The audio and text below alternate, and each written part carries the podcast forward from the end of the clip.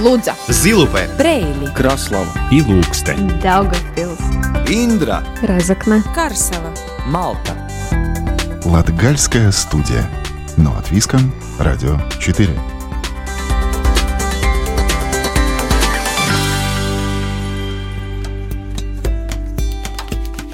Добрый день, дорогие друзья! В эфире Латвийского радио 4 звучит программа «Латгальская студия». У микрофона Сергей Кузнецов. В марте мы продолжаем рассказывать, как жители Латгалии стараются поддерживать физическую активность. В прошлый раз мы побывали в Даугавпилсе на тренировке у юных биатлонистов, а также узнали, как в условиях пандемии занимаются спортом в Резекне. Сегодня узнаем об особенностях занятий скандинавской ходьбой в Даугавпилсе, а затем расскажем, как удаленно занимается гимнастикой в Резекненском крае. Про музыку из Латгалии и рубрику «Выходные остановки» также не забудем. Латгальская студия. Но от Виском, Радио 4.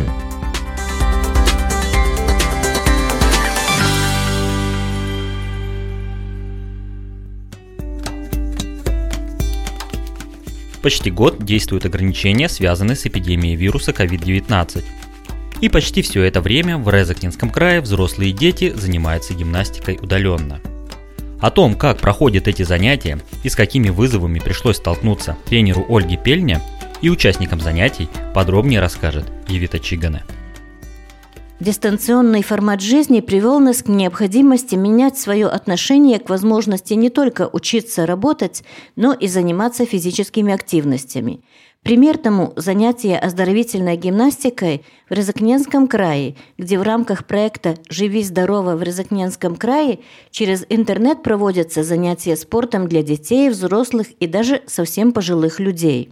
Каково же это заниматься физическими упражнениями отдаленно у себя дома на коврике? Как рассказывает Надежда Трушеле из Озуленской волости, оказывается, для нее это несложно. Главное – желание. Мне на отдаленке довольно трудно, я по всем очень скучаю, и по друзьям, и по родственникам, и по э, занятиям спортом тоже, э, потому что все-таки, когда это все происходит э, по-настоящему, тогда это совсем другое ощущение, эмоции совсем другие. Но в теперешнее время вот такие проекты, вот такие занятия онлайн – это прекрасная возможность нам встретиться хотя бы онлайн. Привет! Фитнес-тренер Ольга Пельня в рамках проекта «Живи здорово» в Розыкненском крае отдаленно проводит занятия по оздоровительной гимнастике проживающим в Розыкненском крае дошколятам, взрослым и даже людям очень преклонного возраста. Сначала было очень сложно, потому что для меня отдаленная тренировка – это было что-то дикое. Мне надо было клиента видеть, видеть его технику, исполнение, как он себя чувствует. э, Это очень важно. И э, первых две недели после того, как нас закрыли, я вообще не понимала, что делать. Ольга признает, что для нее год назад начатые отдаленные занятия с дошколятами казались почти невыполнимой миссией, а сейчас это уже будни. В садиках мы занимаемся на то, чтобы улучшить э, физическую подготовку, осанку, со стопами работаем, да, работаем с ручками, э, игры различные и так далее. На общее развитие физическое. Это детский сад. Это три года, четыре, пять. Это, это маленькие личности, да, и э, удержать их внимание 45 минут отдаленно – это нелегко. Мы включаем э, программу э, отдаленно, подключаюсь я, подключается, значит, определенная группа детского сада, есть воспитатель один или два. Я показываю, детки повторяют. Говоря же о тренировках со взрослыми, Ольга примечает, что часть участников проекта – это люди, которые еще до COVID занимались разными спортивными активностями, и они уже не могут без физических нагрузок. Вторая часть – это те, которые раньше не занимались, но сейчас поняли, как в это непростое время нужна физическая активность. Первое занятие было такое. Говорю, девочки, пожалуйста, все включите камеру, чтобы я вас видела. И вот одна девочка 35, вторая девочка 55. Если говорить о взрослых, учитывая, что, во-первых, это Розыкненский край, а во-вторых, это люди, которых я лично не знаю, и возрастная категория очень разная, то больше акцент я ставлю на ну, такую восстановительную, даже не гимнастику, фитнес, да, упражнения достаточно легкие и с тем а, инвентарем, который есть у людей под рукой, это какая-то палка, может быть бутылка, мячик э, и так далее. Все это больше на оздоровление. В рамках проекта Ольга проводит онлайн-занятия и с группой пенсионеров из Струженского пансионата. Для меня это был очень большой вызов, потому что там были люди после инсульта, да, и с такими, ну, правда, серьезными вопросами здоровья. И здесь я уже вспоминала все свои знания движения пальцами, руками, стопой, самомассаж, взгляд, да, работа глазами и так далее. Это настолько кропотливая работа. После почти года занятий онлайн тренер Ольга Пельня признает, что проводить занятия дистанционно сначала было сложно и технически, ведь не все достаточно продвинуты в сфере технологий. Были те, кто первый раз подключался к Zoom, кто первый раз э, регистрировался.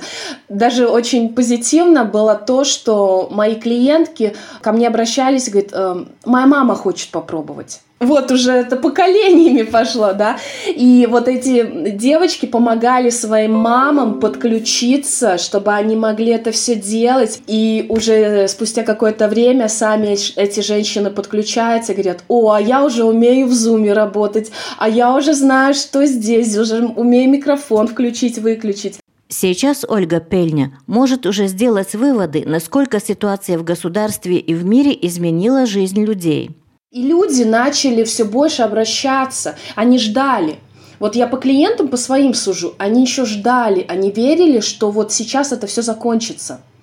Но они понимают, что все продлевается, продлевается, и надо начинать что-то делать. Уже кто-то в штаны не влезает в платье, не влезает у кого-то депрессивное состояние, и они начинают э, созревать и говорят, ладно, хорошо, все, я согласна, делаем отдаленно, но хотя бы что-то делаем. При учебе, работе или занятии физическими активностями отдельно очень важна доступность качественного интернета. Как рассказывает Татьяна Миронова, координатор проекта «Живи здорово» в Резакненском крае, время показало, что в разных местах края качество интернета создает проблемы интернет сейчас перегружен, да, техника, она в любой момент может сломаться, и здесь повышаются эти все риски. Интернет в городе лучше, хотя опять от погодных э, э, условий даже и в городе были, были проблемы. И вот в первой половине дня э, заметно хуже так как нагрузка, и у меня дома на данный момент получается одновременно как минимум 5-6 гаджетов подключены к интернету,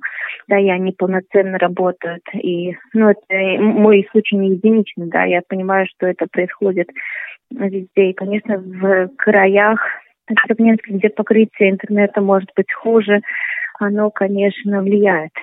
Э, Ульяновская школа, например, в связи с этим отказалась сотрудничать э, в, так, на, ну, на, на такой платформе и, и в таком виде. Как рассказывает руководитель проекта «Живи здорово» в Розыкненском крае Наталья Бернаны, в рамках проекта онлайн в крае проводятся и другие мероприятия.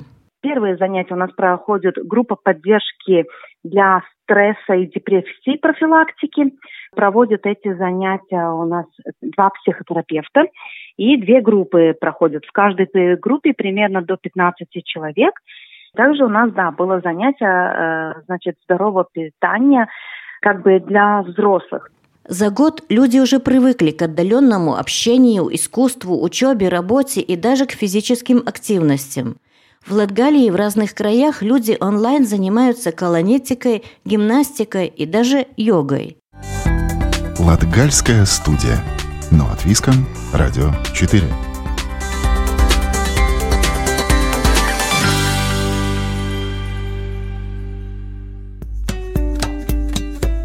А мы продолжаем, и гость сегодняшнего выпуска – тренер по скандинавской ходьбе Лариса Силова, которая больше пяти лет в Даугавпилсе проводит занятия в этой дисциплине.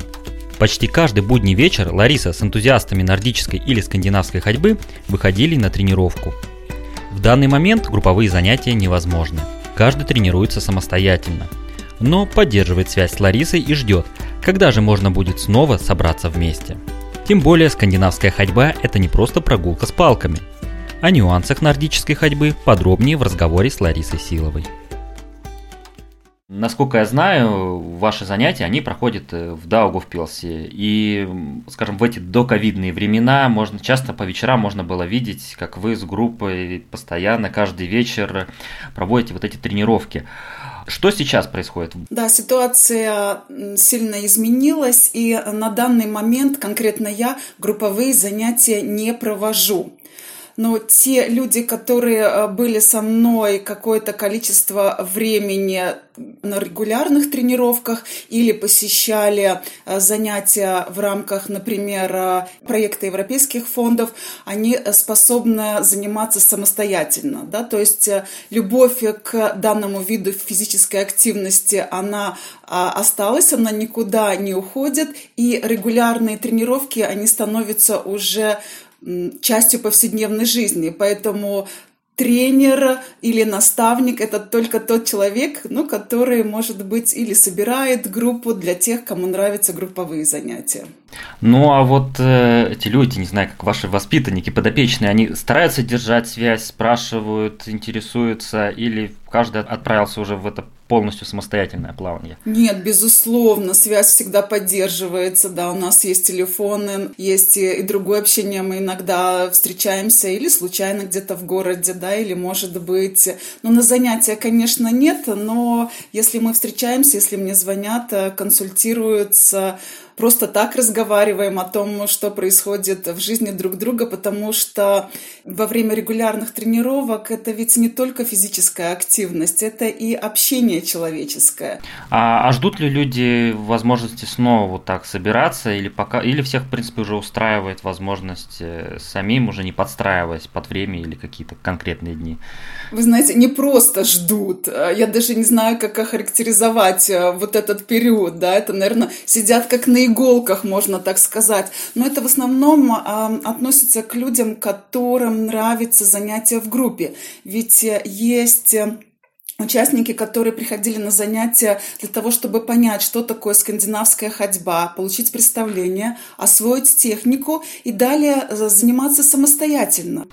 Ну вот если уже так глобальный вопрос затронуть, сама скандинавская ходьба или нордическая ходьба, кому как удобно, тут с терминами спорить не будем, казалось бы, ну что-то особенного. Мы и так все гуляем, кто-то больше, кто-то меньше, просто добавляем палки и ходим. Э, вот это как вид активности, скажем так, я бы не знаю, или даже может вид спорта. Чем его основные, не знаю, сложности, трудности? Ну, вы знаете, Сергей, вы на удивление достаточно э, точно охарактеризовали то, что я э, вижу в повседневной жизни, вот буквально вот этот период, когда сама выхожу гулять, да, со скандинавскими палками. Но я бы хотела сказать, что не просто гулять, и скандинавская ходьба э, – это не просто, наверное, вид физической активности, а я бы уже сказала, что это вид тренировки. И где-то, да, может быть уже и вид спорта, да, поскольку, ну, проводятся разные соревнования. Но, наверное, мы сегодня не о соревновательном компоненте, да, э, данной физической активности э, будем э, беседовать. Да, сейчас э, меня затрагивает больше вопрос о полезности и эффективности скандинавской ходьбы. Да, даже больше об эффективности скандинавской ходьбы, поскольку правильно вы заметили, взять палки просто в руки и идти, возникает вопрос о целесообразности. И поэтому не просто палки, а палки, разработанные специально для скандинавской ходьбы. Для палок разрабатывалась э, одновременно также техника. И вот когда идет вот эта коллаборация техники и инвентаря, тогда мы только можем говорить о каких-то результатах. И результаты зачастую и, наверное, как правило, будут э, связаны с надеждами на изменения, какие-то изменения а, в организме или изменения, которые связаны с функциональными системами организма. Наверное, в основном. Но также мы не можем забыть э, или забывать о том, что если мы идем да, что скандинавская ходьба – это, конечно, передвижение, перемещение по улице. Наверное, я так с улыбкой говорю, но иногда, сейчас, наверное, меньше, э, мне поступали звонки эм, с вопросами, а нельзя ли в помещении организовать э, освоение техники скандинавской ходьбы. Да, да были, были такие случаи. Конечно, это физическая активность и тренировки, которые проходят на свежем воздухе э, для укрепления организма. Э, радость общения с природой, также радость общения друг с другом, да, потому что и в, скандинавской ходьбе, как и в, выполняя любые другие упражнения, мы знаем, э, выделяются вот эти гормоны радости, э, эндорфины. Почему я говорю тренировка и почему я использовала да, неоднократно вот это слово тренировка?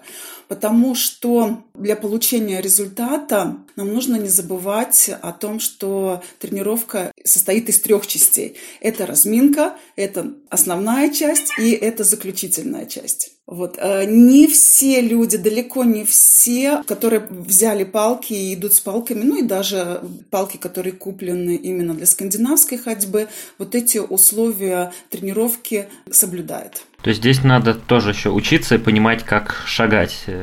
Да, да, но это разговор, естественно, о технике. Нужно сказать, что вот э, до ковидного так называемого периода у нас в Даугавпилсе проводились, ну, я бы сказала, много различных мероприятий. Я лично проводила и проводила в сотрудничестве с Латвийской э, ассоциацией народного спорта, которая также представляет э, скандинавскую ходьбу. Это были и фестивали скандинавской ходьбы э, во всех, э, ну, могу сказать, европейских неделях спорта, латвийских неделях спорта всегда проводились открытые тренировки. Э, если ко мне кто-то обращался, обращалась какие-то организации с просьбой провести открытые тренировки, рассказать и показать, что такое техника, никогда не отказывала. Да? Но, честно скажу, могу заметить, еще раз повторюсь, что ну как-то вот эти мероприятия прошли для многих людей как-то мимо. И я вижу, что палки есть, ну как у кого какие, а техника скандинавской ходьбы, она не только не освоена, я бы, наверное, сказала, что она не понята. Я вижу, например, что идут люди с правильными, хорошими палками, но техники никакой. Тогда я, наверное, подхожу и рассказываю, могу рассказать, что и как. Э, если же я вижу, что люди идут э, с палками, которые ну, не соответствуют тренировке, то скажу честно, что, наверное, пройду мимо, да, потому как не смогу э, донести или рассказать об эффективности да, и полезности. Потому как люди отвечают мне, что же мне теперь делать? Я же их купила, я же их теперь, или купил, да, я же их не поставлю в уголочек, что же мне теперь делать? но они так достаточно сильно огорчаются и ну, продолжают с ними заниматься.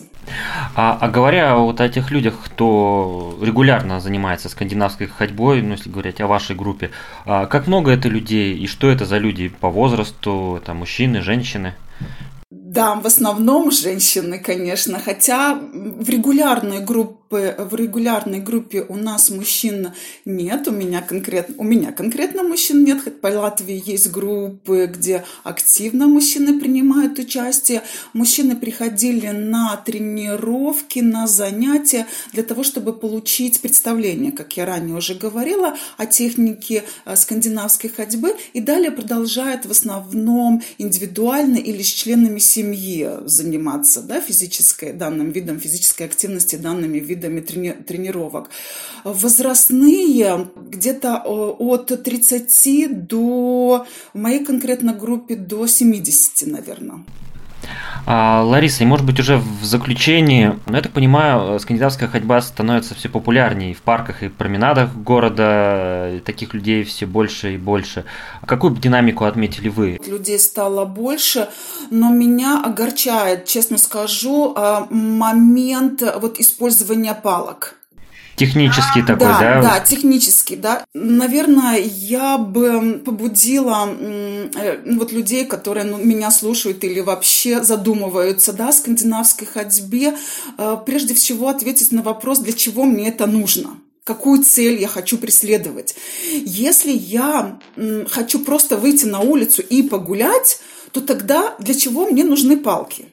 Всегда мы, мы говорим, тренера, инструкторы, мы говорим, ну на, найдите человека, с которым вы можете по, поговорить, ну имею в виду профессионала, да, с которым вы можете поконсультироваться, поговорить. У меня были такие случаи, когда мне звонили, говорили, Лариса, мы купили палки, теперь мы хотим освоить технику. И я иногда ну, при, приходится огорчать, что я ну, не могу вам чем-то помочь, поскольку я не смогу рассказать и показать и попробовать с вами правильную технику, технику, которая даст вот этот многогранный эффект для, для организма и для сердечной сосудистой системы, и для мышц конкретно. А если, еще раз, мы неэффективно работаем с этими палками, то мы и не получаем тот результат, на который мы надеемся. Да?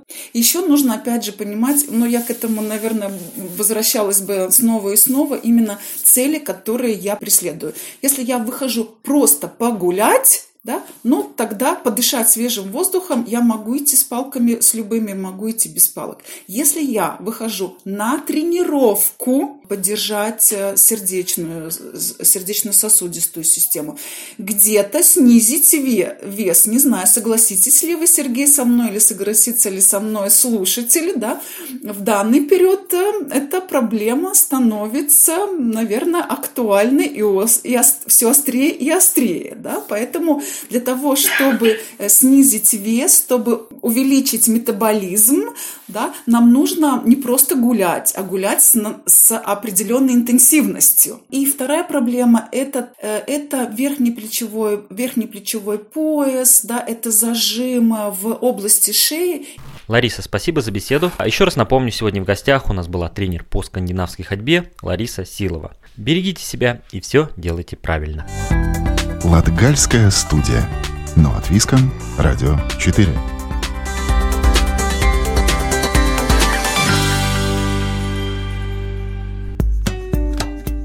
Сегодня в рубрике «Выходные остановки» нас ждет маршрут Яниса Райниса. В Даугавпилсе, Латгалии и Селии есть несколько мест, связанных с личностью выдающегося латышского поэта Яниса Райниса. Здесь поэт провел свои детские и юношеские годы. Здесь формировалась его личность. Об этих местах нам подробно расскажет Елена Иванцова. Янис Ранис, настоящая фамилия Плекшанс, родился в тогдашнем Илукском уезде в 1865 году, рассказывает руководитель дома Раниса в Беркинеле Инесса Берзене. Усадьбу Беркенхеген, так тогда называлась Беркинеле, отец Раниса Кришьянс Плекшанс арендовал с 1872 по 81 годы. Именно здесь Райнис написал свои первые стихотворения. Воспоминания о детстве он отобразил в поэтическом сборнике «Пять эскизных тетрадей Дагды», в котором один раздел полностью посвящен Беркинелли. В 1874 году Райнис пошел в школу. Сначала в египетский пасторат, это в Медуми, а затем в Грифскую немецкую школу. Так называлась в то время Грифская школа. Первая памятная экспозиция в Беркинелле появилась, когда отмечалось столетие со дня рождения Райниса. Затем много лет решался вопрос, кому принадлежит комплекс и кто должен его обслуживать. Здание, построенное предположительно в первой половине XIX века, уже было в плохом состоянии. Наконец, в 1994 году комплекс передали Даугавпилскому району, а спустя год началась масштабная реставрация. Сегодня в Дом Райниса в Беркинелле – это культурной жизни для творческих личностей, которые приезжают сюда творить и вдохновляться. В доме воссоздана историческая экспозиция о Райнисе, о семье Райниса. Есть помещение для выставок и даже ночлега. Здесь организуются пленеры, выставки, дни поэзии и масса других мероприятий. Чтобы посетить наш дом, нужно пройти по Липовой аллее, рядом с которой находится старинная лютеранская кирха, пройти мимо клети, по пути любуясь красотой Беркинельского сада. Сегодня, к сожалению, внутрь дома зайти невозможно, то есть нельзя, но прогулка по территории точно запомнится. Бывшая Гривская школа – самое старое учебное заведение Даугавпилса. Ранец пошел сюда в год открытия, в 1875 году. Тогда Грива была отдельным городом. Школа была платной, и сначала здесь учились дети из обеспеченных семей. Сейчас в школе создан музейный класс, посвященный Райнису. Здесь проводятся экскурсии и исторические уроки. Еще одно место, связанное с Райнисом, также располагается на левом берегу Долгавы, у самой реки в нескольких минутах езды от школы. Здесь в Рандено установлен памятный знак, свидетельствующий о том, что отец Райниса три года арендовал здесь поместье. Это было до жизни в Беркинелли. Поместье было разрушено в годы Второй мировой войны.